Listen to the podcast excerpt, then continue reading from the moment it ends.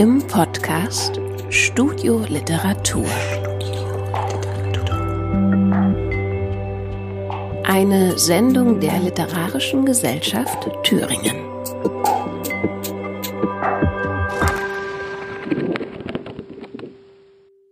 Liebe Zuhörerinnen, herzlich willkommen zur Herbstausgabe von In guter Nachbarschaft.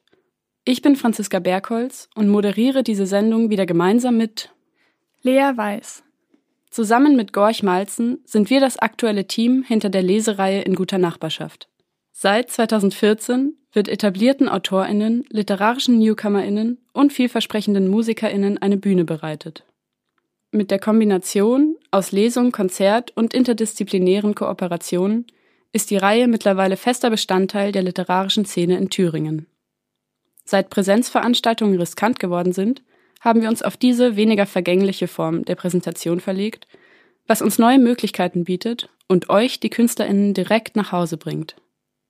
Für diese Ausgabe haben wir die Dramatikerin Karin Jess aus Dresden, die Thüringer Autorin Tina Neumann, den Rapper 2.1 aus Erfurt und die Radiokünstlerin Joha aus Weimar eingeladen.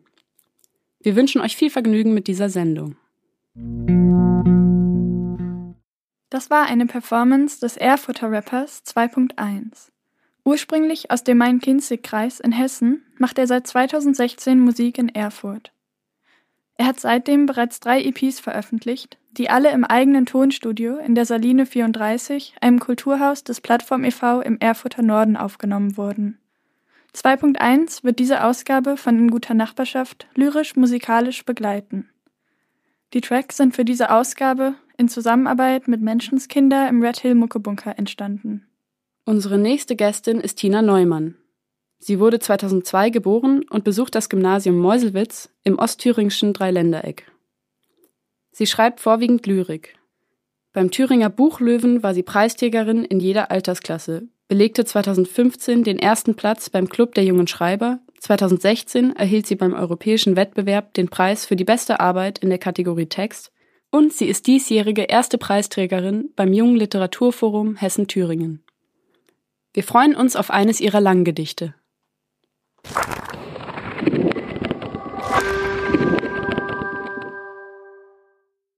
Die Ballade Die Dichtungswelt war lange schon gespalten in drei Reiche. Die kannten sich nicht gut und trotzdem dachten sie das Gleiche. Wir sind das schönste Reich, hieß der Dramatikan-Tenor. Die schönsten, das sind wir. So hob sich Epikos hervor. Wir sind am schönsten, war man sich in Lyrien gewiss, so lebte jedes Reich für sich, doch ohne Ärgernis. Das Einzige, was die drei Reiche überhaupt verband, das war ein Turm, der hoheitsvoll in ihrer Mitte stand. Dort wohnte ihre Majestät seit Anbeginn der Zeit. Die Königin, die Mutter aller Genre weit und breit. Und sie allein entschied, wenn sie ein neues Kind gebar, in welchem der drei Reiche es fortan zu Hause war. Und eines Tages kam ein neues Töchterchen zur Welt. Doch diesmal war die Königin nicht gern auf sich gestellt. Sie grübelte und zweifelte, schlief kaum noch in der Nacht. Sie hatte nie zuvor so viel, so lange nachgedacht. Dann schickte sie die Tochter, war ja auch nicht wohl zumute, nach Lyrien und wünschte ihr zum Abschied alles Gute. Die Tochter hieß Ballade, und sie sollte erst nach Jahren den Grund, warum die Königin nicht sicher war, erfahren. Als Kind war sie erst Volksballade, später Bänkelsang, lief mit den anderen froh die Wege Lyriens entlang. Als Kunstballade war sie schon ein reiferes Gedicht. Und sie bemerkte, Irgendetwas stimmte mit ihr nicht. Sie hatte die für Lyrien ganz typische Statur, doch war im Inneren von einer anderen Natur. Sie liebte das Erzählen. Aber Elfchen und Haiku, die stets kurz angebunden waren, hörten ihr nicht zu. Auch ihren Spaß an Dialogen konnte sie nicht teilen. Es wollte keiner, wenn sie davon sprach, bei ihr verweilen. Nur bei dem Thema Musizieren wurden alle schwach. Die Hymne hörte Haydn, das Sonett fiel lieber Bach. Der Limerick sang Irish Folk, sehr wild und laut und schnell. Und die Ballade tanzte gern zu Birdie und Adele. Ansonsten hatte sie mit all den anderen nichts gemein. So fühlte sie sich jeden Tag ein bisschen mehr allein. Sie sagte schließlich zu sich selbst, was habe ich zu verlieren? Ich gehe fort. Ich will mein Glück in Epikos probieren. Als die Gedichte das erfuhren, riefen sie, bleib hier, hier bist du doch zu Hause. Aber ich bin nicht wie ihr. Dann stimmte ihr die Ode zu. Rein lyrisch warst du nie. Wenn du dir wirklich sicher bist und ziehen willst, dann zieh. Und die Ballade ging. Das konnten manche gar nicht fassen. Es hatte niemand je zuvor sein Dichtungsreich verlassen. Sie wusste nichts von Epikos, sie wusste nicht wohin, verkannte einfach den Entschluss der Dichtungskönigin. Doch die Ballade traute ihrem Weg und irgendwann kam sie am Rand von Epikos vor einer Waldung an. Sie wanderte nicht weit, da rief es plötzlich Halt, bleib stehen. Und jemand trat aus dem Gebüsch. Ich habe dich gesehen. Ich bin die Fabel. Wie heißt du? Ballade heiße ich. So liefen sie zu zweit durchs Grün und unterhielten sich. Die Fabel war gesprächig. Auch für Reime war sie offen. Was sie von Epikos versprach, ließ die Ballade hoffen. Sie zog durchs ganze Reich, sie kannte schon am nächsten Tage das herzensgute Märchen und die heldenhafte Sage. Und der Roman empfing sie gern in seinem großen Haus. Sie tauschten sich begeistert über Perspektiven aus. Die Anekdote fand zu jedem Zeitpunkt einen Scherz. Doch der Ballade wuchs besonders eine sehr ans Herz. Die Fabel war's, die sogar dann an ihrer Seite blieb, als sich ganz Epikos auf einmal gegen sie verschrieb. Sie wusste nicht, wer sich zuerst an ihrem Dasein störte, wer weitertrug, dass die Ballade nicht ins Reich gehörte, auf einmal rief man hinter ihr in hitzig bösem Ton Hau ab, du passt nicht her zu uns, du lyrischer Spion. Ein Lyrier in Epikos, beschämst die Königin. Das stimmt nicht, sagte ihr die Fabel. Hör da gar nicht hin. Doch immer mehr beschimpften sie Parabel, Schwank, Novelle, und selbst der freundliche Roman war nicht für sie zur Stelle. Wie hässlich deine Verse sind, zu uns kannst du nicht passen. Und sie gestand sich ein, sie musste Epikos verlassen. Nun, die Ballade wollte nicht nach Lyrien zurück. Vielleicht fand sie auch im Dramatikan ihr großes Glück. So hatte ihre Freundin sie gleich in der nächsten Nacht zur Grenze ihres Reiches, dem Gedankenfluss, gebracht. Ich kann nicht mit dir kommen, sprach die Fabel. Tschüss, mach's gut. Sie drehte sich noch einmal um. Ich wünsche dir viel Mut. Und die Ballade trieb auf einem Baumstamm mit dem Fluss.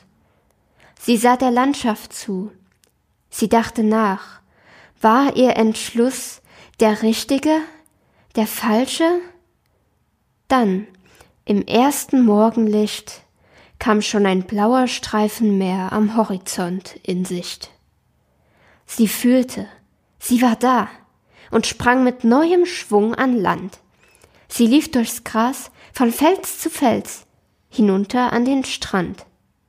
Dort saß schon jemand, und sie setzte sich spontan dazu. Hallo. Hallo. Mein Name ist Ballade. Wer bist du? Das bürgerliche Trauerspiel, so stellte er sich vor, war eher still und schien befreit von jeglichem Humor. Es hörte der Ballade zu. Sie sprach von ihrer Reise und nickte nur. Ich kenne Katastrophen, haufenweise. Ich weiß, wie du dich fühlst. Ja, so viel Unrecht wird getan. Ich weiß nicht, ob es dir gefällt, hier im Dramatikan. Sie waren eine Weile stumm. Der Tag nahm seinen Lauf. Da tauchte plötzlich etwas aus den blauen Wellen auf. Die Posse wieder, brummelte das arme Trauerspiel, stand auf und sagte, ich bin weg, die plappert mir zu viel. Die Posse kam indessen freudig an den Strand geschwommen. Wer bist du? fragte sie gespannt. Wie bist du hergekommen? Erneut erzählte die Ballade, was geschehen war. Was soll ich denn jetzt machen? Na, das ist doch völlig klar. Gehörst du zum Dramatikan, dann spürst du, wenn das Meer dich ruft, du liebst die Wellen und du magst das Schwimmen sehr. Ich bin noch nie geschwommen. Nie, warf die Ballade ein. Die Posse sprang ins Wasser. Ach, das macht nichts. Komm schon rein. Sie überzeugte die Ballade. Schließlich schwammen sie hinaus aufs Meer. Die Posse war erfüllt von Euphorie. Dann hörte sie die angsterfüllten Rufe hinter sich und sah, wie der Ballade plötzlich alle Kraft entwich. Es war fast Abend, ehe die Ballade zu sich kam und zwei erregte Stimmen neben sich am Strand vernahm. Das Meer ist unsere Bühne, sprach die erste. Dort sind wir in unserem Element. Nein, die Ballade bleibt nicht hier. Die andere, die Posse, rief, ist dir ihr wohl egal? Du heißt soziales Drama und bist doch so unsozial. Und das soziale Drama rief, du hast doch keinen Schimmer, als die Ballade sich erhob. Es stimmt. Ich bin kein Schwimmer. Ich wäre fast ertrunken. Ich gehöre hier nicht hin. Ich gehe schon. Kennt ihr den Weg zur Dichtungskönigin? Die Posse protestierte. Bleib, du bist zumindest fast wie wir. Zum Beispiel, weil du auch eine Spannungskurve hast. Doch die Ballade wollte, und sie konnte dort nicht bleiben. Sie ließ sich vom sozialen Drama schnell den Weg beschreiben und hörte es noch predigen, als sie von dannen ging. Es ist ihr Schicksal, kein Zuhause zu finden. Armes Ding. Nur die Verzweiflung trieb sie an, es überhaupt zu wagen, die Dichtungskönigin in ihrem Turm um Rat zu fragen. Der Weg war sehr beschwerlich, führte hoch und hoch hinauf. Dann tauchte überm Wald die Spitze eines Turmes auf. Und dann stand die Ballade vor der Tür, halb froh, halb bang. Zum Glück nahm sie die Königin sehr freundlich in Empfang. Und die Ballade sprach sich aus. So viel war ihr geschehen, und nirgendwo war sie nach alledem noch gern gesehen in Lyrien Verräter und in Epikos Spion. Und im Dramatikan misslang ihr ja das Schwimmen schon. Erst hörte ihr die Königin nur zu, doch dann erzählte sie von dem schwierigen Entschluss, der sie damals so quälte, und schließlich sagte sie, Du bist in keinem Reich zu Haus, doch jedes Reich ist dein Zuhaus, und das das macht dich aus. Noch heut denkt die Ballade oft an jenen Satz zurück. Im Lauf der Zeit fand sie allein den Weg zu ihrem Glück, Nun bleibt sie nirgends lang. Sie zieht von einem Reich zum andern. Sie kommt, erzählt und folgt dann wieder ihrem Drang zu wandern. Die meisten sind auf ihre Wiederkehr schon ganz gespannt. Sie ist als erste Dichtungsbotin weithin anerkannt. Natürlich wird und wurde ihr so manches unterstellt, doch sie blieb tapfer. Nun verändert sie die Dichtungswelt. In Lyrien und Epikos und im Drammatikan, die fast schon gute Nachbarn sind, vergeht der Größenwahn. Das ist der Grund, dass nicht nur Goethe viel für sie empfindet, weil die Ballade Grenzen überwindet.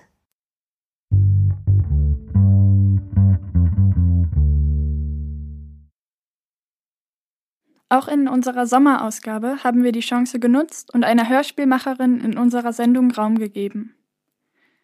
Diesmal freuen wir uns mit Ioha wieder auf einen Audiobeitrag aus Weimar.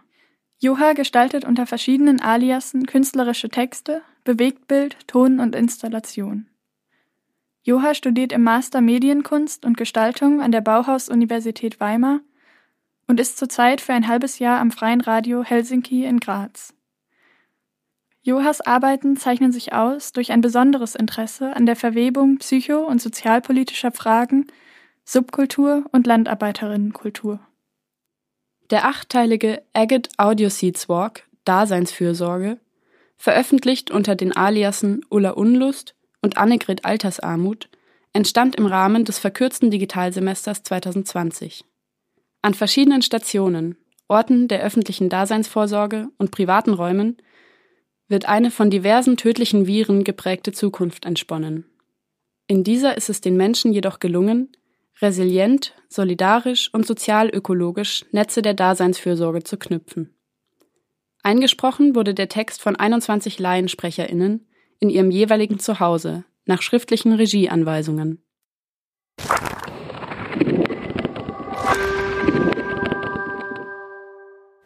Dein Krankenhaus. Dein Krankenhaus. Dein Krankenhaus. Warst du eigentlich schon weg, als die das hier Sterbestube statt Krankenhaus genannt haben? Nee. Dann weißt du noch, wie hier alles voll lag mit Kranken und Toten nebeneinander? Nebeneinander, beieinander, übereinander. Und die Kranken selbst die Toten aus den Betten geschoben haben, um sich reinzulegen? Weil sie dachten, dass, sie geheilt werden könnten. Bis niemand mehr da war, der sich um sie kümmern konnte. Willst du nicht gern drüber reden? Ich auch nicht. Ich auch nicht. Ich auch Ich auch nicht. nicht unbedingt. Okay, dann reden wir nicht mehr drüber. Also jetzt heißt es halt nicht mehr Krankenhaus, sondern Pflegehaus. Also es geht darum, die, Die Idee, Idee, einen Ort zu haben, der dein Leben retten kann. Oder erstmal Körper heilen zu wollen und Leben zu retten. Naja, und dann jetzt auch noch alle leben. auch Also alle so leben. richtig alle leben. Alle leben, richtig. Alle leben? Alle leben. Egal, ob du gerade nur auf Durchreise bist oder hier wohnst. Das gilt auch für dich. Egal, wo es dir schlecht geht auf diesem Planeten, du kannst immer in die Pflegehäuser, wenn es dir nicht gut geht. Das ist da so das Prinzip. Du hattest früher so eine Karte. Oder halt auch nicht.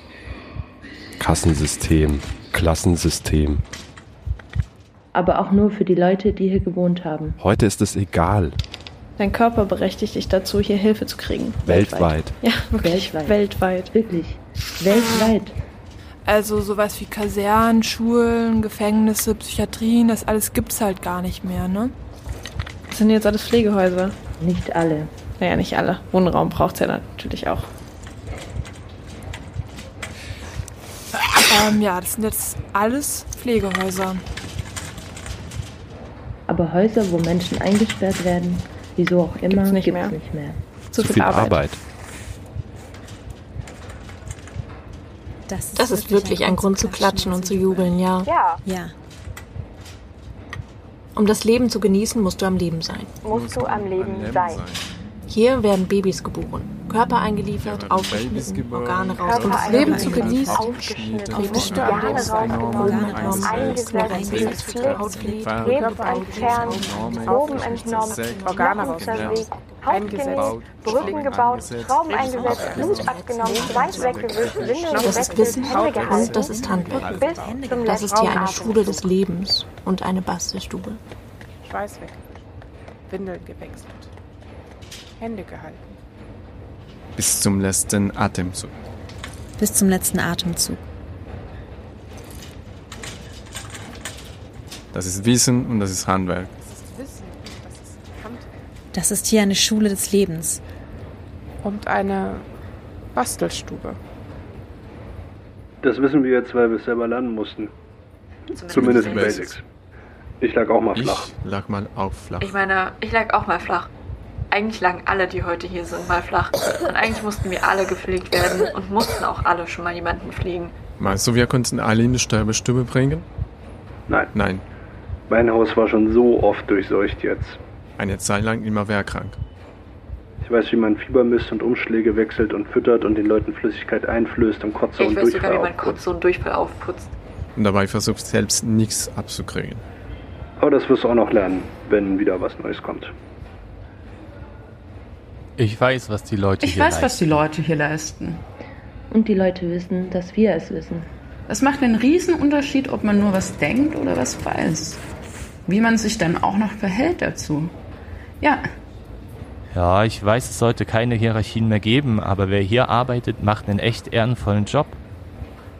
wir brauchen immer Leute hier. Ausgeschlafen, Ausgeschlafen, stressfrei, stressfrei, angstfrei. Ohne die wärst du schon längst tot. Wieso Pflegehaus? Hier wird ja gepflegt. Gesundheit, Gesundheit, Krankheit. Das sind doch alles bürgerliche Kategorien. Nee, Scherz beiseite. Denkst du wirklich, es gibt Gesunde und Kranke? Was soll das denn heißen? Dass die Leute so aus dem Werk purzeln und dann läuft halt die Maschine gut geölt mit paar Jahrzehnten Garantie? Oder irgendeine Schraube sitzt halt von Anfang an schief? Und dann hättest du das Werk gar nicht verlassen dürfen. Also sollte es lieber direkt eingestampft werden? Und wenn du vor Ablauf der Garantie kaputt gehst, auf die Halde? Die Leute, die diesen Stoß verbreitet haben, sind doch selbst seit Jahrhunderten tot. Genauso wenig wie es zwei Geschlechter gibt. Gibt es gesund Genauso oder wenig krank? wie es zwei Geschlechter gibt, gibt es gesund oder krank, lieber Mensch. Weißt du, jedes dieser Viren war irgendwie anders.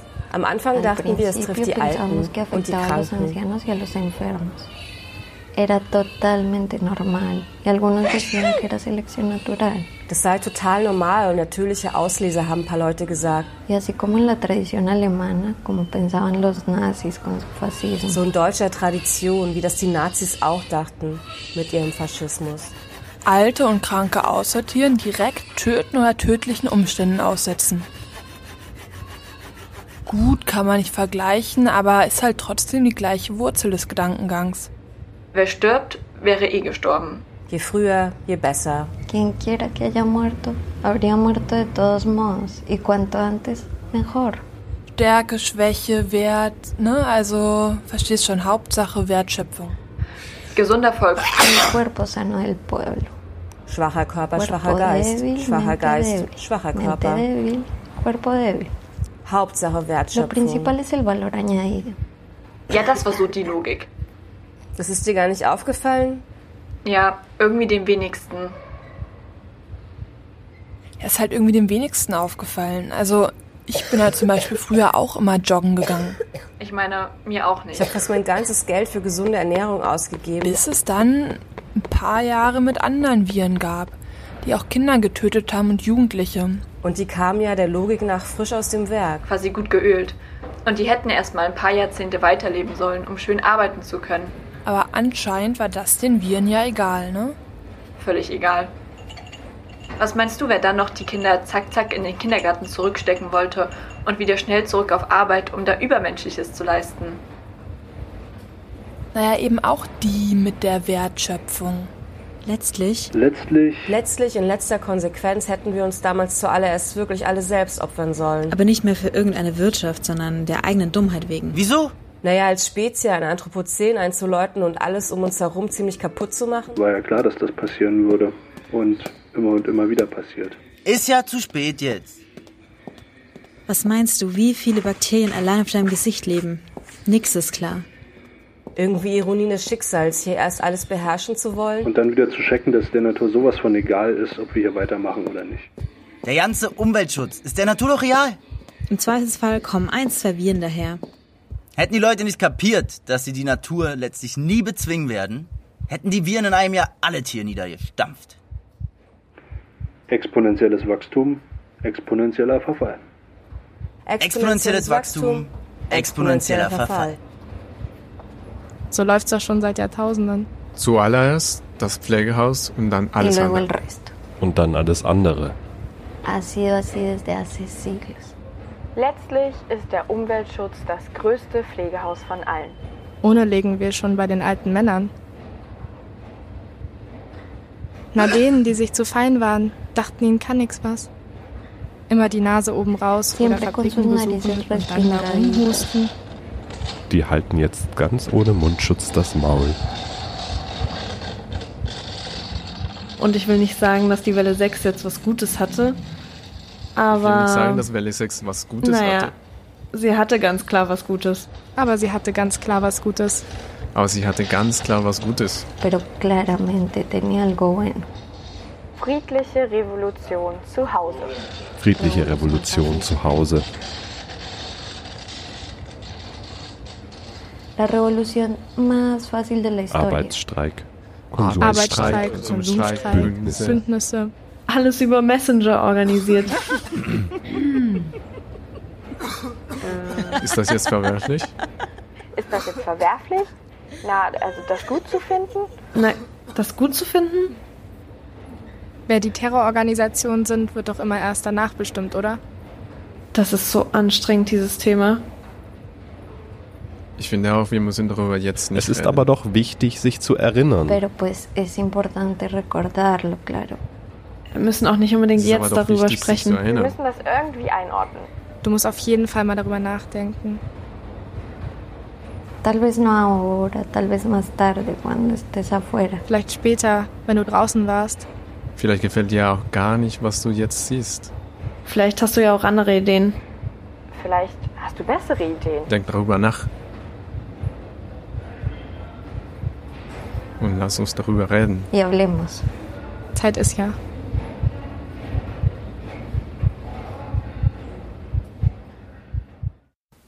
Daseinsfürsorge. Ein Agate Audio Seeds Walk in acht Teilen. Sprecherinnen und Aufnahmen zu Hause. Dorin Smolenski. Ja, nee. Daniel Moreno. Jolane Rüssel. Paulina Rübenstahl. Alina Metz. Paula Görtler. Isabel Bülter. Mein Name ist Moritz Quinten Deutschländer. Johnny Reiser. Linda Keck. Wie Keck. K-E-C-K. Hanna. Ines Wassermann. Tja, was will ich eigentlich? Will ich mein Alias oder meinen Namen? Marco Hörschelmann. Sandra. Henriette Freitag. Dean Raddock. Wanda Grundmann. Anna Petersen. Alina Bach. Andreas von Stosch. Idee Annegret Altersarmut und Ulla Unlust. Text, Schnitt, Sounddesign Johanna Ledermann. Musik im Drogeriemarkt Simmet, performt von Bogislav und Hayes, performt von Bogislav. Mit besonderem Dank an alle SprecherInnen und Sandra Reyes. Eine Produktion im Rahmen des Projekts Audio Seeds und Agate Walks am Lehrstuhl Experimentelles Radio, Bauhaus Universität Weimar, Sommersemester 2020.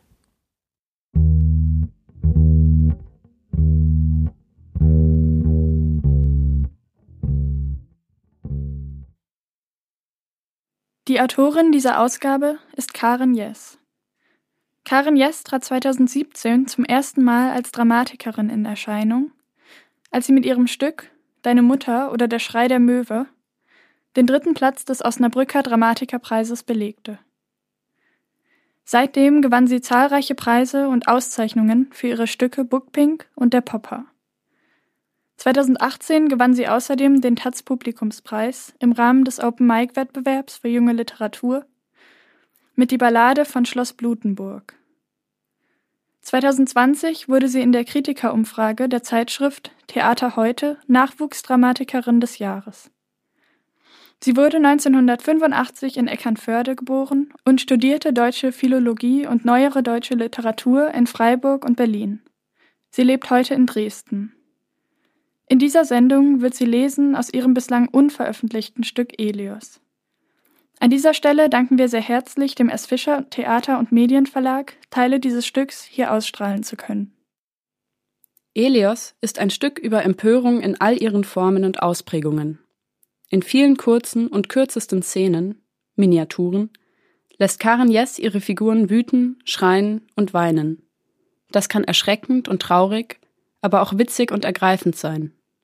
Wir freuen uns auf eine Lesung von Karen Jess mit ausgewählten Szenen aus ihrem Stück Elios.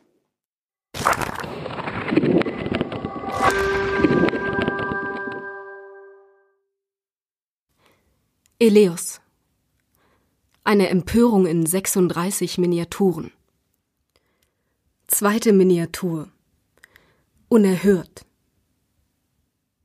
Das ist wirklich, also das ist wirklich, das ist also, das ist also, das ist wirklich. Ja, das also, das also, das ist wirklich, ist ja nun wirklich. Das also, das ist ich, ich aber auch. Also das, ich, also es, ich kann es nicht fassen, es ist doch nun wirklich, also das ist doch nun wirklich, das ist doch wirklich, also wenn, also ich, also wenn, also ob, aber wenn, also wenn das nun wirklich, also das ist doch, also, also, das ist doch nun wirklich, also nun wirklich, das, das ist doch, also das ist doch. Black. Es soll jetzt Pfand auf Dosen geben, Alter. Ich mach das, wie ich das immer gemacht habe. Ich schmeiß die weg. Ich schmeiß die mit so einer Wucht, schmeiß ich die weg. 26. Miniatur. Bruno. Auf einer Rinderweide. Wir keuen, wir keuen, keuen, wir keuen, keuen, wir keuen wieder. Wir keuen, wir keuen, keuen, wir keuen, keuen, wir keuen wieder. Wir keuen, wir keuen, keuen, wir keuen wieder. Wir keuen, wir keuen, keuen, wir keuen, keuen, wir keuen wieder. Ich bin dein einziger Sohn. Und trotzdem siehst du mich nicht. Dabei sagen sie immer, der Jonas ist alles, was er noch hat. Die Frau ist ja jetzt schon seit Jahren tot, die ist ja früher an Krebs gestorben. Das war ja ganz schlimm, wie die sich am Ende gequält hat, ganz schlimm. Die hat ja zu viel gearbeitet auf dem Hof und dann kam das Baby und dann hatte sie ja auch noch ihre Mutter zu pflegen, das war dann wohl zu viel für sie. Und dann hat sie ihren Hartmut allein gelassen mit dem Kleinen. So reden die Nachbarn über meine Mutter. Es ist ihnen immer wichtig, mit dem Finger auf diejenigen zu zeigen, die scheitern, um die eigene Standhaftigkeit vor Arroganz noch etwas anschwellen lassen zu können. Der Jonas ist alles, was er jetzt noch hat, sagen sie. Aber das stimmt nicht. Du hast deine Kühe. Die fütterst du, die melkst du, die zählst du. Und wen ich noch hab, das fragt sich niemand. Kein Nachbar und auch du, Papa, fragst es dich nicht. Und dass ich mir den Unterleib ritze und manchmal auch die Brust, das siehst du nicht. Maigrir, hab ich mir in die Haut geritzt. Abmagern, auf Französisch nur, weil es schöner klingt. Wie das Blut rinnt, das merkst du nicht, das spürst du nicht. Oh, du weißt es. Weißt du noch einmal? Da warst du nach mir im Bad und da hast du blutige Fetzen gefunden, die hatte ich vergessen runterzuspülen und du warfst sie dann weg. Und dann kamst du raus und als du mich trafst, wie ich im Gras hockte unter der rosa Magnolie, da fragtest du, was machst du hier? Ich sagte nichts. Du sagtest, geh mal rüber zu Inge, hilf ihr im Garten. Ich fragte, wieso? Du sagtest, weil du mich hier nervst. Du siehst nicht, wer ich bin. Du siehst nicht hin. Du siehst nicht, wie gern ich tanze und wie gut ich bin in Chemie. Du weißt nicht, dass ich gern Gedichte lese und dass ich studieren will, am liebsten Psychologie. Du hast nicht gesehen, als ich verzweifelt verliebt war in Ira. Du hast mir nicht geholfen bei den Vorbereitungen zum Sonnenwendfest. Die Austauschschülerin aus Spanien hast du abgelehnt, weil es dir zu anstrengend war, dich auf jemanden Fremdes zu Hause einzustellen. Und dann sollte Felicia auch noch Vegetarierin sein und das konntest du dir in deinem Haushalt einfach nicht vorstellen. Du hast weggeschaut, als ich auf Klassenfahrt in Schweden verprügelt wurde. Was soll man da auch sagen? Kann der Junge sich nicht wehren?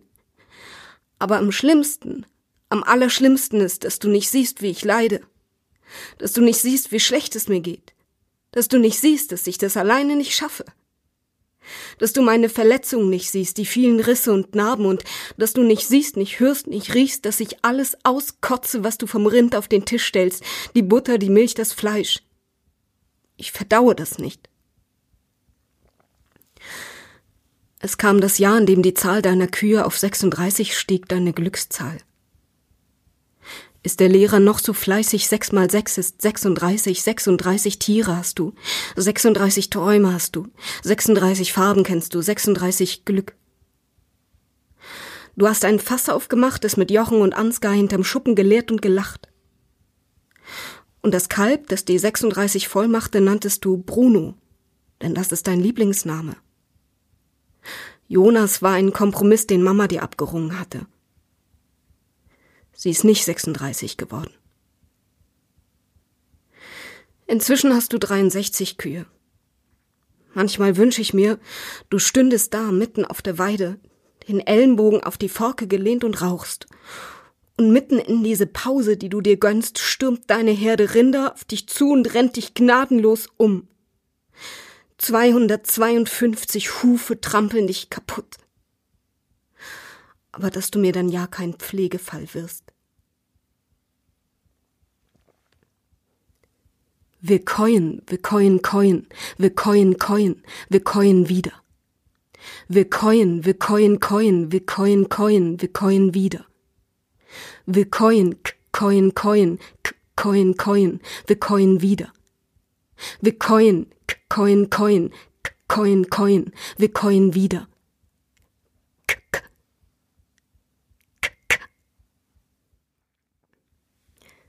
Vierte Miniatur.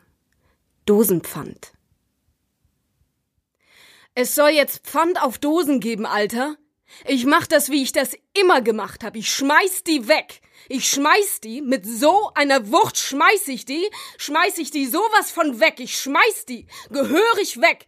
Die werden weggeschmissen, was das Zeug hält. Die werden sowas von weggeschmissen. Das setzt sich nicht durch, setzt sich das nicht. Bei mir setzt sich das nicht durch, sag ich dir. Ich schmeiß die weg. Aber so was von weg. So weg wie ich die schmeiß, hat die noch niemand weggeschmissen. Ich mach da nicht mit. Nicht mit mir. Black. 28. Miniatur. Die Artistin. Zwei Kolleginnen bei einem Getränk aus der Dose. Jeder Mensch, der blöd guckt, wird angelabert.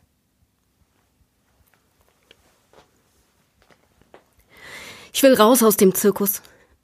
Siehst du die da hinten? Das ist die neue. Die ist eigentlich Kaskadeurin aber sie kann wohl auch gut mit Rädern, fährt Giraffe auf dem Schlappseil. Ja, was willst du? Nie gehört, was? Wieder mal ein paar lustige Zirkusleute in ihrer Freizeit anglotzen, was? Weißt du, wie sie ihn nennt?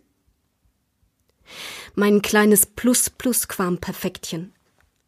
Was soll denn das sein? Das hat überhaupt keinen Rhythmus, das klingt doch nicht schön, wirklich nicht. Sie fühlen sich zuckersüß, aber sie sind einfach nur peinlich. Ich meine, was wollen die denn mit Grammatik? Das macht doch auch nichts besser. Das haben die mal irgendwo gehört und jetzt glauben sie, das hat irgendwas mit ihnen zu tun. Sie denken, sie sind plus und perfekt, aber er ist der schlimmste Mensch, den ich kenne. Ich will gar nicht wissen, was er gleich mit ihr macht. Er hat sich so ein gelbes Quietschding im Internet bestellt, weißt du? Und das Verrückte ist, also das Ding ist ja, dass sie sagen, sie sehen in ihm einen guten Menschen, wenn man genau hinsieht und so. Ich sehe aber nicht in ihm einen guten Menschen. Ich sehe nicht in ihm einen guten Menschen. Ja, was willst du? Was guckst du? Was willst du? Er kommt halt immer noch bei mir an. Mit seinem Zylinder, Chapeau, Klack und lässt den schnappen nach mir, verstehst du? Ich frag mich, was will der denn? Der will doch nicht Memory spielen mit mir, der will meinen Geist, wie sagt man, der will mein Inneres, meinen Wonderland hier oben. Und dann die Beschwerde von den Kulturladies, weißt du, die wollten ihr Geld zurück, weil, keine Ahnung, riecht nach Tier, Pipi, Kacker hier, wie, so ist das halt im Zirkus, meine Damen, die sollen mit ihren pelzigen Muschis mal zum Friseur gehen, was soll denn das, ey? Ja komm, was willst du, was willst du, deine Frau masturbiert mit den Pommes, die du nicht mehr isst. Die Bären haben sie ja schon geholt, weißt du? Wegen Tierrecht in so einer Auffangstation, weil wir die Bären scheiße behandeln, ja? Wir behandeln die ja scheiße, wirklich, ja, das stimmt ja. Die Grace musste ja immer durch diesen verfluchten Reifen und Pete dazu mit seinem Feueratem, er hat er ihr immer so Flammenbälle ins Gesicht gehaucht. Geht doch nicht, ich weiß ja, das geht nicht. Aber ich will halt auch in so eine Auffangstation, ja? Siehst du hier meine neuen Flecken? Lila. Dunkel, dunkel, lila. Und das hier wird eine Narbe. Hast ja nichts von dem ganzen Scheiß hier. Was du hast, ist keine Wahl. Einmal reingeboren bist du drin. Und alle anderen so am Leben leben, weißt du? Manchmal regt mich das alles so auf und alles dann, alles. Neulich, ich komme aus der Tankstelle, nehme die Ampel, schlufen da so zwei Rentner über die Kreuzung. Alter Polo, irre lange am Warten, bis die beiden darüber gewackelt sind. Können die nicht auch die Ampel nehmen? Und was brauchen die so lange? Wollen die noch picknicken auf der Straße? Die Lady im Polo, eh, dass die noch wartet, die soll die beiden mal abreißen, wie ein Kaugummi ab ziehen, denke ich, dass ihm sein Schädel zerspringt, ja, aufplatzt, aufspringt wie so ein Kuckucksei und dann sabbert da die Masse raus im Ernst. Was will er denn? Sein Leben ist eh am Ende. Was hat er denn noch vor mit den letzten beiden Jahren Prostatakrebs? Ist doch egal, wenn er stirbt. Gibt es wenigstens wieder Platz für einen neuen Bastard? Zwei, drei. Kinder spielen die Kugeln ja wie die Murmeln in die Welt. Dass aus Wichse und ein bisschen Eimensch werden kann, ist doch abstoßend im Ernst. Was für ein widerlicher Ekel. Was guckst du, hä? Was guckst du mich an? Fick dich, du Hungerslohn! Und dann muss ich voll oft an Danny denken. Penny Danny. Weißt du, als er gerade zurück war, da hat er ein Bild von einem Kasten Desperados gepostet, ja? Und dann gleich seine Follower so, i Babybier, gönn dir was Hartes, ja? Und aber weißt du, ich denke mir, das ist das erste, was er postet, ja? Das erste seit fünf Jahren. Fünf Jahre vermisst, Mann. Der Junge war verschollen und dann schreiben die was von Babybier. Ich meine, verstehst du? Fünf Jahre vermisst und dann das, ich verstehe das nicht. Ja, was willst du? Was guckst du? Mein Pfirsich hat eine faule Stelle. Willst du mal drücken? Das macht mich super traurig, diese Ignoranz. Ich habe mir Sorgen gemacht, weißt du, als Danny weg war, da hatte ich nur noch dieses Stück Fleisch im Gefrierfach, das war ja alles, was ich noch von ihm hatte, und die Leute nichts anderes im Kopf, als ihn zu dissen, als er plötzlich wieder da war. Was ist denn mit denen? Wo haben die denn ihre Gefühle versprengt? Wie gehen die denn um mit sich und allem? Ich halte das nicht mehr aus, weißt du? Sie lachen über mich, sie lachen über mich, aber ich mache das nicht mehr, verstehst du? Ich halte das nicht mehr aus. Ich bin nicht mehr der Knallbonbon in seiner Show. Ich mache das nicht mehr. Ich hasse mein Publikum. Es lacht mich aus. Ja, was guckst du, Mann? Was willst du? Deine Mutter liebt dich nicht. Deine Mutter hasst dich. Sie hat dich nicht geboren, Mann. Sie hat dich gekackt. Jetzt guckst du weg, was? Hast Angst vor mir, ja? Bitte sehr. Bitte. Gerne geschehen. Black.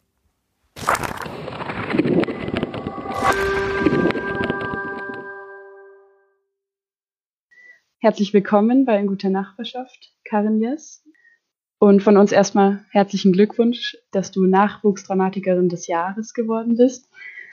Und du hast ja neben den vielen Theaterpreisen, die du gewonnen hast oder ja, verliehen bekommen hast, auch den Publikumspreis Open Mic 2018 für Lyrik gewonnen. Und wir haben uns gefragt, ob für dich Lyrik und Drama beim Schreiben zusammenhängen und inwiefern, wenn du schreibst, du merkst, ob es jetzt Drama oder Lyrik wird und woran du das merkst. Ähm, also in meinem Schreiben hängen Lyrik und Dramatik tatsächlich zusammen. Also einmal dadurch, dass Lyrik, finde ich, Dramatik positiv bereichern kann. Also ähm, ich finde es spannend, über so den szenischen Dialog hinauszugehen und Stücken so eine poetische Kraft einzubeben. Und ich finde gleichzeitig, dass Lyrik eine ungeheure performative Kraft hat. Also ich selbst lese Lyrik zwar gern, aber ich höre sie mir noch lieber an. Wie bist du denn dann zum, zum Schreiben gekommen und vor allem zum Schreiben fürs Theater? Ich würde sagen, also ich war als Jugendliche viel im Theater, im Schleswig-Holsteinischen Landestheater. Ich bin in Schleswig-Holstein aufgewachsen und hatte ein Abo und bin ständig ins Theater gegangen und es gab auch einen Theaterjugendclub. Und irgendwie hatte das Theater so eine anziehende Kraft und ich bin da irgendwie hängen geblieben. Ich fühle mich wie so hingezogen zum Theater und ich finde Schreiben fürs Theater toll, weil es so, also einmal im Besonderen alle Gattungsgrenzen überschreiten kann, also sowohl narrativ funktionieren kann, als eben auch szenisch und dialogisch, aber eben auch poetologisch. Und ich finde das Moment des theatralen Raumes ganz abgefahren toll. Also ich finde wunderbar, dass literarische Kunst im Theater passiert, also äh, Literatur wird. Ja, voll, also voll spannend, wenn du jetzt dieses, äh, genau, eben dieses Theatralische und das Passieren deines Textes auch betonst. Wie ist es denn für dich als Autorin in der Theaterwelt? Fühlst du dich da mehr so als treibende Kraft im Vordergrund oder würdest du dich eher im Hintergrund einschätzen? Wie ist die Zusammenarbeit mit dir und den RegisseurInnen und SchauspielerInnen? Ich würde erstmal sagen, dass ich faktisch so ein bisschen im Hintergrund bin, einfach dadurch, dass ich als Autorin fürs Theater erstmal am Schreibtisch arbeite und so die Probenprozesse ja gar nicht unbedingt Teil meiner Arbeit sind.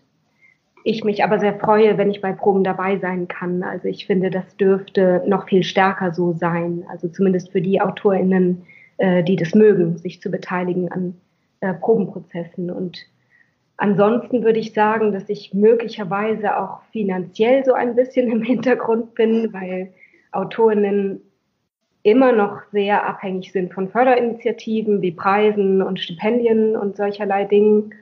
Und obwohl ich inzwischen vom Schreiben leben kann, kann ich es eben nicht ohne diese Förderinitiativen. Und ich fände irgendwie wichtig, wenn, wenn unsere Arbeit gerecht entlohnt werden würde und könnte sie durchaus auch stärker. Das liegt aber natürlich an verschiedensten Faktoren. Also neue Dramatik ist einfach insgesamt auch nicht so stark vertreten in ähm, Spielplänen, also in Programmen an Theatern. Mhm. Das ich, könnte man eher noch fördern, als sich mit Preisen aus, auszeichnen lassen zu müssen, sozusagen, um sichtbar zu werden. Genau. Bist du öfter dabei bei Probenarbeiten? Ich war in Graz eingeladen. In Graz wurde mein Stück Bookpink äh, inszeniert. Und das hat mich sehr gefreut. Und ich denke, dass ich, also im nächsten Jahr, wenn Corona nicht dazwischen grätscht, müssten da ein paar Uraufführungen kommen und ich hoffe auch, dass ich da eingeladen werde.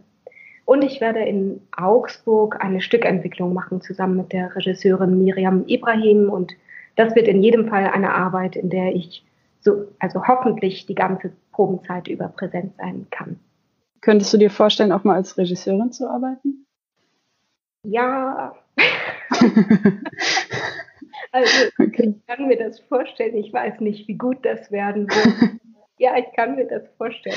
Und dann eher bei deinen eigenen Stücken oder bei fremden Stücken? Äh, sowohl als auch, glaube ich. Also ich habe manchmal schon das Bedürfnis, so ein paar Regieimpulse in meine Stücke zu schreiben und das passiert wahrscheinlich auch unweigerlich, wobei ich mich gleichzeitig daran ein bisschen zu bremsen versuche, weil natürlich man irgendwie der Regie auch nicht vorgreifen will. Ähm, aber ja, es gibt offenbar dieses Bedürfnis, auch ein bisschen Regie zu machen, immer auch beim Schreiben fürs Theater, bei mir zumindest.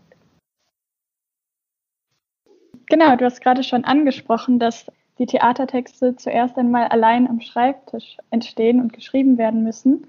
Deswegen ähm, haben wir uns gefragt, wie deine Arbeitsweise aussieht, also wie und wann du schreibst. Ich mache mir Stundenpläne, um meine Arbeit zu strukturieren.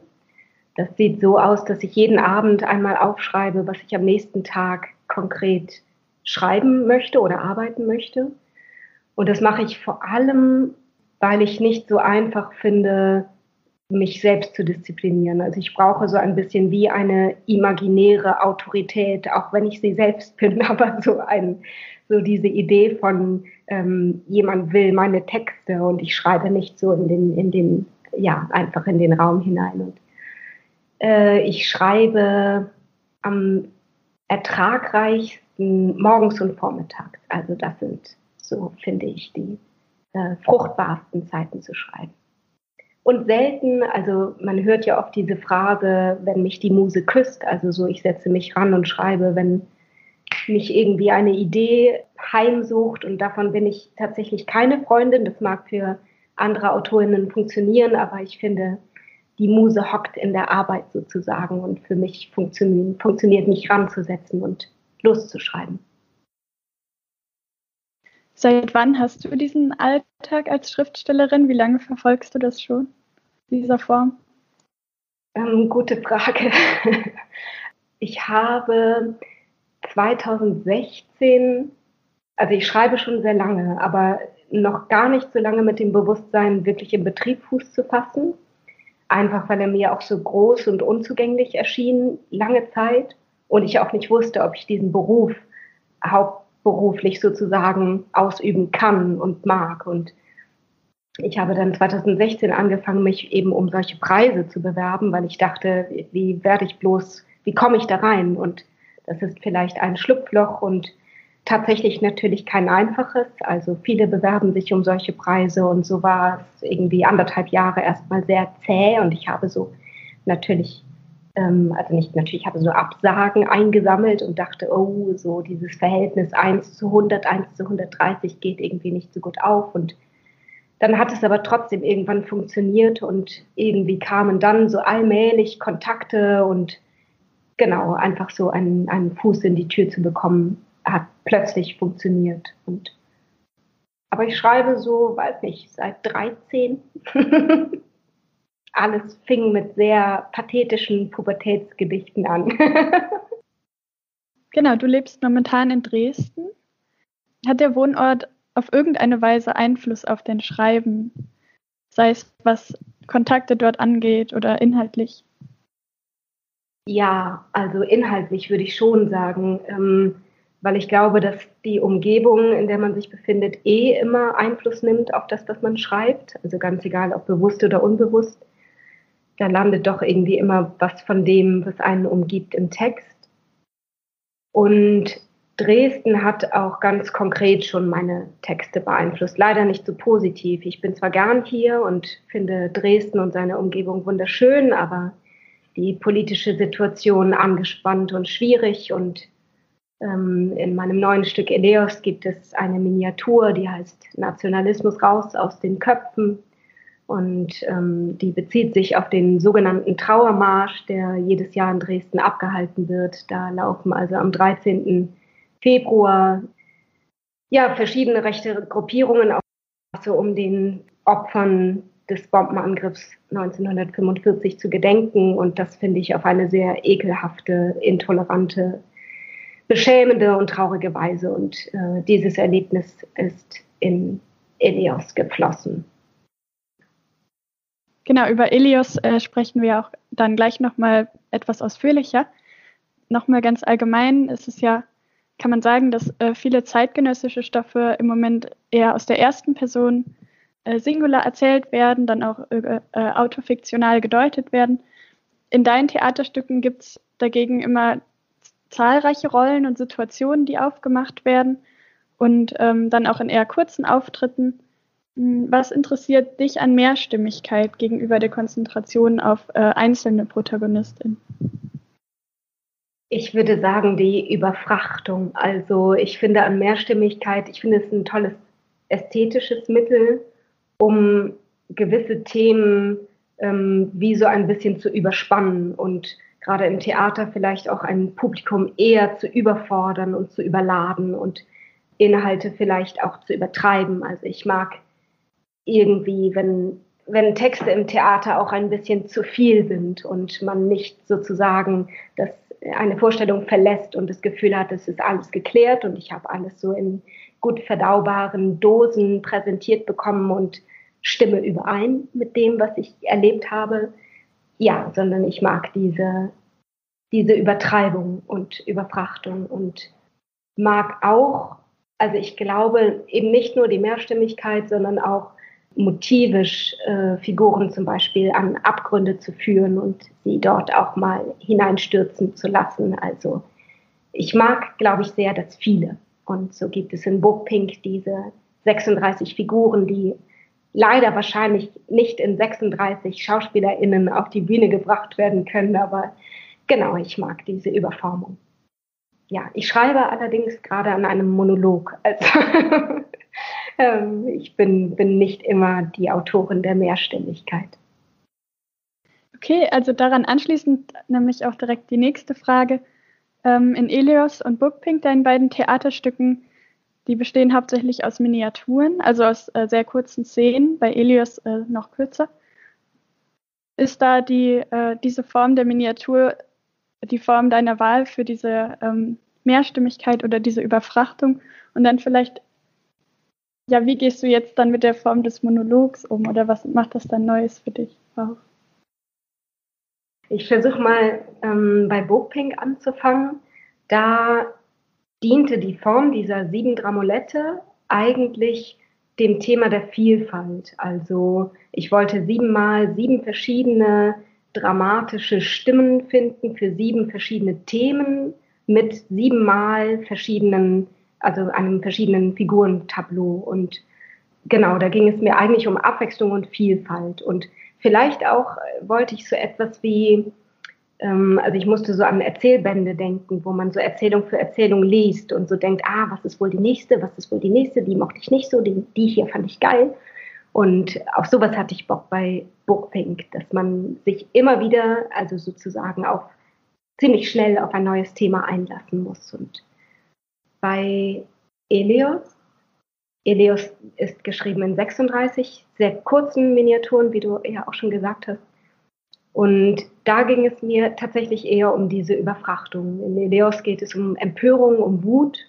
Und da fand ich, dient diese Form dieser schlaglichtartig kurzen Miniaturen ähm, einer Darstellung dieses Affekts oder dieser Emotionalität. Es ist, es ist in der Tat super laut und viel zu viel und es geht viel zu schnell und man hat sich vielleicht gerade mal auf einen Moment der Wut eingelassen und hat etwas verstanden, da gibt es schon wieder ein Black und es kommt die nächste kleine Wutminiatur und genau, das war wie so ein eine ästhetische Idee, auf die ich gekommen war und die mich so begeistert hat und die ich ausprobieren wollte und sehen wollte, ob sich das überhaupt in, literarische Form gießen lässt. Und es sollte in jedem Fall reizüberflutend sein.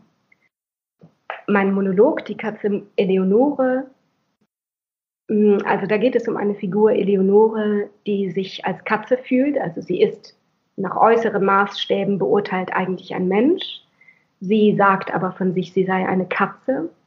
Und sie ist vielleicht das Gegenteil aller Überfrachtung. Sie ist eine Figur, die sich zurückzieht, eine Figur, die sagt, macht euren Scheiß ohne mich bitte. Ich will keine Welt retten. Ich interessiere mich auch nicht für Politik. Ich will mich alle sozialer Beziehungen entledigen. Ich will über Bürokratie hinwegkommen. Ich bin eine Katze und ihr könnt mich alle mal. Und vielleicht ist das ja gerade deswegen für mich ein interessantes Schreibprojekt, weil es so ganz anders funktioniert. Okay, jetzt haben wir äh, lange allgemein geredet und würden jetzt gerne noch mal ein bisschen mehr auf Elios, dein neuestes Stück, oder vielleicht nicht mehr das neueste, aber auf jeden Fall das Stück, aus dem du auch uns in dieser Sendung vorliest, reden. Der Titel Elios hat ja auch eine Bedeutung. Kannst du dazu was sagen?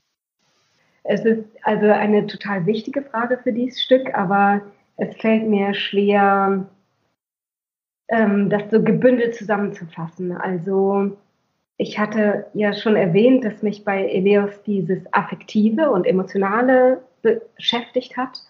Also ich wollte ein Stück über Wut machen und ich wollte es eben entsprechend seinem Thema, ja, wollte ich Emotionalität vor Rationalität auf die Bühne bringen. Also keine intellektuellen Diskurse verhandeln, sondern Gefühle sozusagen. Und das ließ mich an Aristoteles denken, der eben dieses Begriffspaar Eleos und Phobos in seiner Poetik nennt.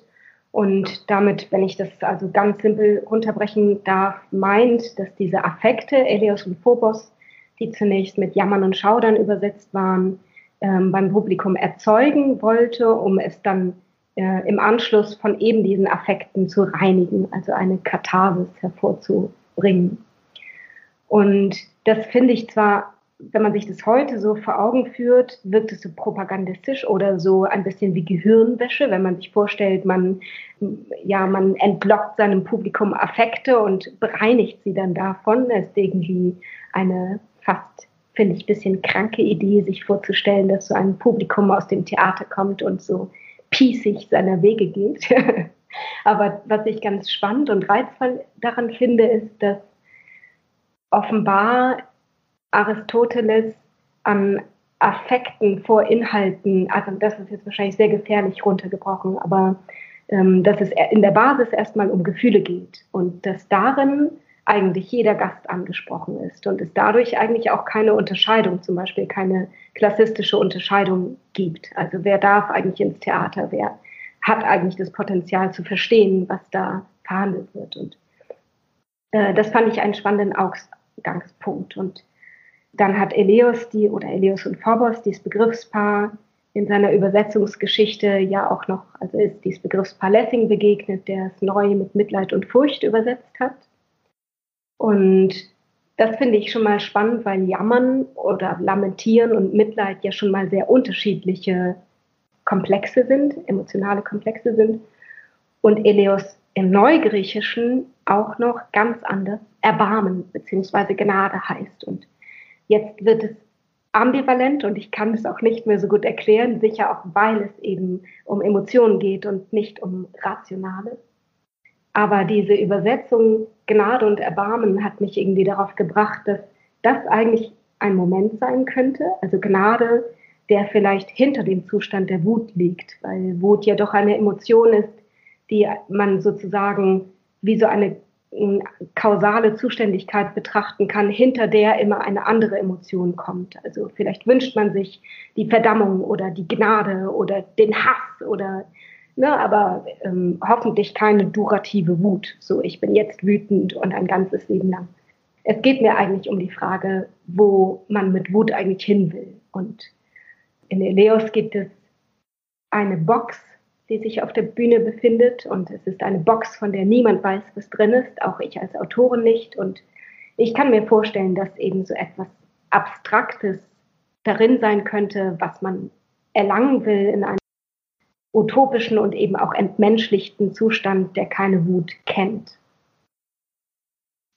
Ja, du siehst es, du beschreibst es am Anfang auch so ein bisschen ironisch mit äh, paraphrasiert, wenn wir erst rein sind, kann das Ganze hier uns eigentlich scheißegal sein. Mhm. Also darauf willst du dann irgendwie auch vielleicht ein bisschen. Ja, genau. Auch weil ich mir natürlich, also ich finde, es gehört zum menschlichen Potenzial mit so einer sehr diversen äh, Basisausstattung an ähm, Emotionen ähm, ja, ausgestattet zu sein. Und ich kann mir eigentlich diesen Menschen ohne Wut, also zumindest ohne dieses Potenzial der eher negativen Emotionen, eigentlich nicht vorstellen deine, deine Figuren leiden und sind wütend auf der Bühne. Bist du da äh, beim Schreiben, leidest du da mit?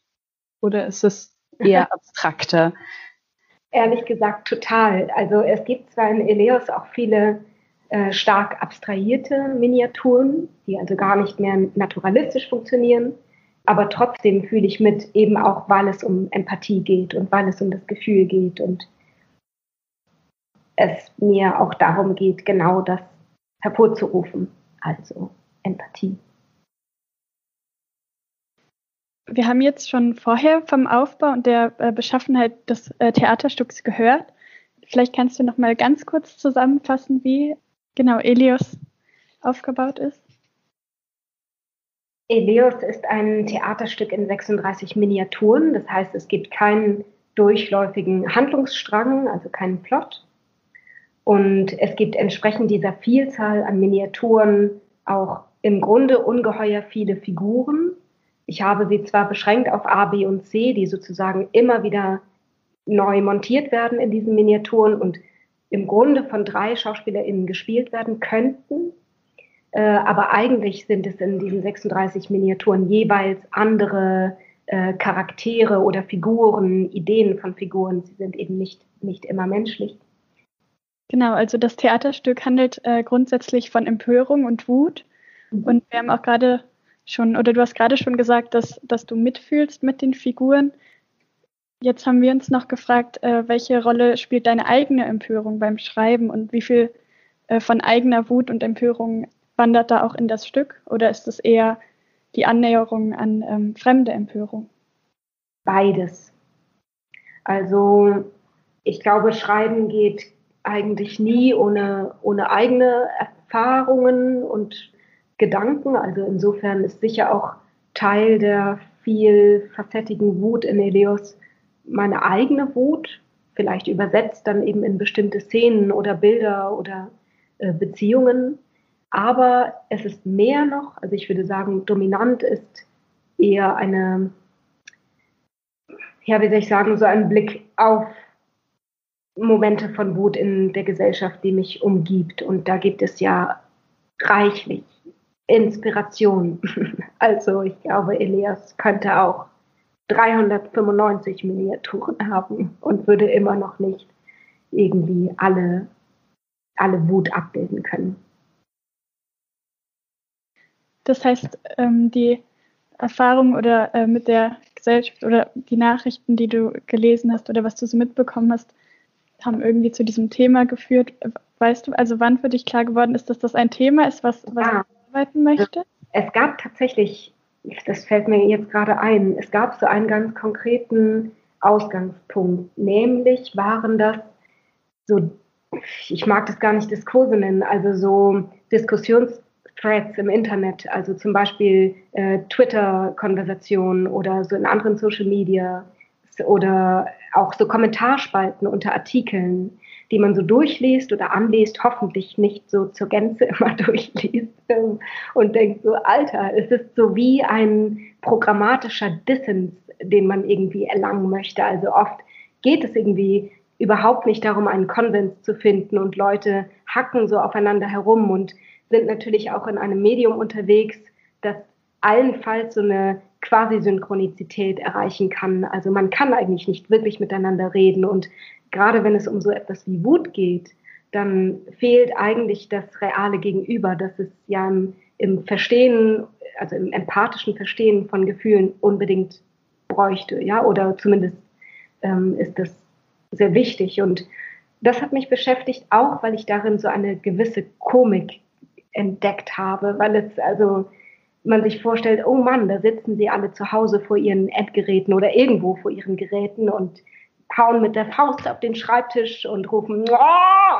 so, ihr versteht mich alle nicht, das ähm, geht so nicht, ich drehe durch. Und ja, das fand ich sehr, das war, das hat mich sehr beschäftigt und das hat mich zu dieser Idee der drei Figuren ABC gebracht, die immer wieder auf die Bühne kommen und immer wieder etwas verhandeln und immer wieder mündet das in ein Ah! So, Mann, wir irgendwie möchten mit dem Kopf durch die Wand. Und ich habe auch versucht, solche medialen Diskussionen zu schreiben, aber ich denke, die Originale sind unerreichbar und immer besser, als wenn man sich versucht, sich ihnen fiktiv anzunähern. Und sie sind auch nicht so spannend. Also ich fand spannender, dann danach zu forschen, was liegt eigentlich hinter diesem super beharrlichen, beharrlichen Bedürfnis, seine Meinung in den Medien kundzutun. Denn oft findet man die Gründe dafür vielleicht im Privaten und dann fand ich spannender, danach zu suchen.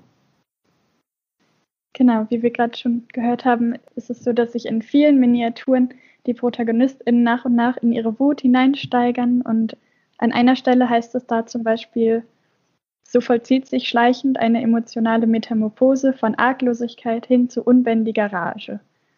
Ähm, du zeigst also sprachlich immer wieder quasi ein Wuchern und eine Eskalation. Würdest du sagen, dass das Theaterstück auch der Versuch ist, die Sprache der Wut zu analysieren? Das ist eine gute Frage. Also, und auch eine interessante Frage. Ich glaube, das ist nichts, was ich so ganz bewusst unternehme im Schreiben. Also ich kann schon sagen, dass ich mir über viele formale und vielleicht auch sozusagen poetologische Dinge Gedanken gemacht habe, also wie zum Beispiel die Kuration, die Komposition der Miniaturen, dass die eben eine ganz bestimmte Reihenfolge haben und keine beliebige. Und in, also diese 36 Miniaturen, ah, das ist auch noch ein Punkt zur Form, ähm, diese 36 Miniaturen sind zergliedert in vier Episoden. Und in diesen Episoden gibt es, glaube ich, schon wie so eine übergeordnete sprachliche Annäherung an Wut. Insofern ich versucht habe, in der ersten Episode Wut erstmal zu, also wie in einer Art Exposition einzuführen, also klar zu machen, hier geht es unmissverständlich um Wut. Und in einer zweiten Mini-Episode wird diese Wut dann wie so ad absurdum geführt, um dieses komische Moment hervorzukitzeln.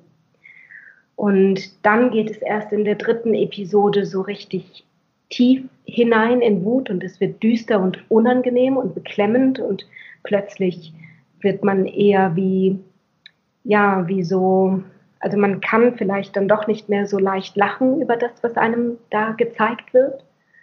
Und in einer vierten Episode schließlich nimmt dieses ganze Stück noch einmal einen sehr irritierenden und verstörenden offenen Ausgang, der mir ganz wichtig war, um dieses Stück über Wut nicht abzuschließen und auch nicht so etwas zu markieren wie man kann schreiben und ist dann irgendwann so findet einen letzten Punkt.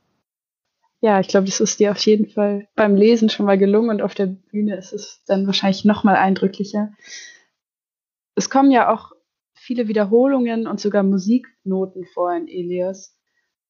Und du nennst es auch eine, eine Partitur der mehrstimmigen Empörung. Das heißt, welche Rolle spielt die Musikalität?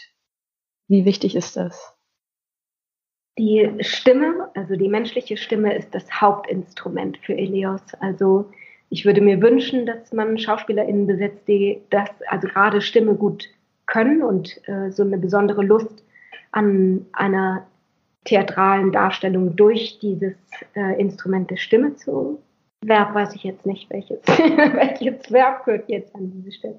Also jedenfalls, ja, es ist sehr musikalisch und ein Stück, das viel, das sich viel durch seinen Rhythmus und durch seinen Klang auszeichnet. Und immer, also ich würde sagen, egal in welcher Intensität, also auch wenn, wenn die Stimmen, die Stimmen flüstern oder sich irgendwie sehr verhalten, verhalten, immer sehr stimmgewaltig ist. Ja, eine, eine Szene zum Beispiel, bei der das vorkommt, die Stimme ist die Erdbeerszene, die uns irgendwie gut gefallen hat. Äh, um sie kurz den Zuhörerinnen zu erklären, es geht da um, oder es, es geht vermutlich um diese eben die Saisonarbeiterinnen. Es tritt eben ein, eine von diesen Figuren auf und singt im Hintergrund Erdbeermo, Erdbeerdi, Erdbeermi, Erdbeerdo und so weiter. Und äh, daneben wird eben eine Konversation geführt über, ob man Erdbeeren mag einerseits und zweitens äh, über den Spaß an der Arbeit und dass es doch wichtig sei, das zu tun, was man will, etc. In unserer Vorstellung auf der Bühne wirkt es sehr gut und sehr, äh, ja, sowohl witzig als auch eindrücklich. Und wir haben uns gefragt, wie, wie wichtig eben dieses Performative für dich ist. Also ich freue mich sehr, dass euch diese Miniatur gefällt und ähm, ich finde, also das ist gerade so eine Miniatur, die eben sehr performativ ist und vielleicht deswegen auch gar nicht so lesefreundlich. Ja, also ich finde gerade im Theater, also im Schreiben fürs Theater, oder erkenne einen besonderen Gewinn darin, dass man eben darauf setzen kann, dass Dinge szenisch und musikalisch und performativ funktionieren können. Und in dieser Erdbeerszene, also genau wie du sagst, geht es um, also eigentlich erstmal geht es um Arbeit, um das Thema Arbeit und es geht einem einerseits um so eine neoliberale Stimme vielleicht, die sagt, Arbeit muss Spaß machen, wenn eine Arbeit nicht Spaß macht, musst du eine andere Arbeit machen. Und darin liegt natürlich ein ungeheurer Zynismus, zum Beispiel dem der Erntehelferin, ne, also gegenüber, die einfach sieben Tage die Woche äh, im Ausland schuften muss für einen erbärmlich niedrigen Lohn und für viel zu viele Stunden am Tag. Das Thema ist so, also es ist natürlich schwer, die eine hm, Sprecherinnenhaltung dieser Saisonarbeiterinnen einzunehmen. Die kann ich auch nicht einnehmen. Aber ich habe immerhin versucht, eben so eine abstrakte Stimme zu finden, die eben genau in so einem Erdbereigen sich ausdrückt, der wiederum diese ungeheure, naja, eigentlich dieses mh, mm, unbedingt kritisierbare Moment in so eine leichte, spielerische, fruchtige Melodie überführt und darin eigentlich die Bitterkeit und den Zynismus ja, zu verdeutlichen. Und so gibt es eine Figur, die diesen Erdbeereigen singt, während zwei andere, die vielleicht auch das, äh, die Bildung haben, sich darüber unterhalten, was Arbeit eigentlich sei und wie man vielleicht gerechter mit Arbeit umgehen könnte oder was man vielleicht auch ignorieren darf. Das führt vielleicht auch direkt zu meiner nächsten Frage, weil, und das hast du ja auch schon gesagt, diese, diese Wutszenen zum Beispiel im Internet sind ja in gewisser Weise auch komisch, wenn man sie liest, sofern man nicht direkt betroffen ist wahrscheinlich. Mhm. Genau, und, und auch in deinem Stück, es gibt eben diese, diese düsteren Abschnitte, eben aber auch die lustigen Abschnitte. So traurig es ist, muss man immer wieder auch lachen. Ähm, wie wichtig ist dieser Humor für dich auch? Sehr wichtig. also ich glaube, ich glaube, Humor schreibt sich meinen Texten auch unweigerlich ein, weil ich, glaube ich, schwierig finde, dieser abgefahrenen, abgrundreichen Welt ohne Humor zu begegnen. Ich glaube, dass Humor im Schreiben ganz wertvoll sein kann. Nicht muss, also ähm, ist nicht alles, was ich schreibe, humorvoll, aber manchmal, das meine ich vielleicht auch, wenn ich sage, dass das so unweigerlich passiert, ähm, man nimmt sich sowas ja auch nicht vor. Ne? Also im Schreiben ist ja nicht bei weitem nicht alles irgendwie Intention oder konstruiert, hoffentlich nicht. Ganz viel ist gründet auf so einer, auf einer Überraschung und tatsächlich denkt man sich das alles nicht aus, sondern das kommt irgendwie oft auch aus irgendwelchen Gründen, in die man noch nie geschaut hat. Und ähm, den Humor kann ich oft irgendwie nicht abwehren. Also ja, es wird dann witzig. Okay, das ist ähm, auch ein schönes Schlusswort. Dann, ähm, ja, liebe Karin, vielen Dank für das Gespräch. Vielen Dank für die Einladung. Das waren Szenen aus Elios von Karin Jess und die Autorin im Gespräch mit In guter Nachbarschaft. Und damit sind wir auch schon am Ende unserer Herbstausgabe angelangt. Vielen Dank an alle Mitwirkenden, vor allem 2.1 für die musikalisch-lyrische Begleitung, Joha für ihren Audiobeitrag, Tina Neumann für ihr Gedicht und Karin Jess für ein großartiges Gespräch und die Lesung aus ihrem neuesten Stück. Ein großer Dank geht an unsere FörderInnen. In guter Nachbarschaft ist ein Projekt der Literarischen Gesellschaft Thüringen mit Förderung der Kulturstiftung des Freistaats Thüringen. Wir hoffen, ihr hattet Spaß am Zuhören und seid neugierig auf mehr geworden. Vielen Dank für eure Aufmerksamkeit und bis zum nächsten Mal.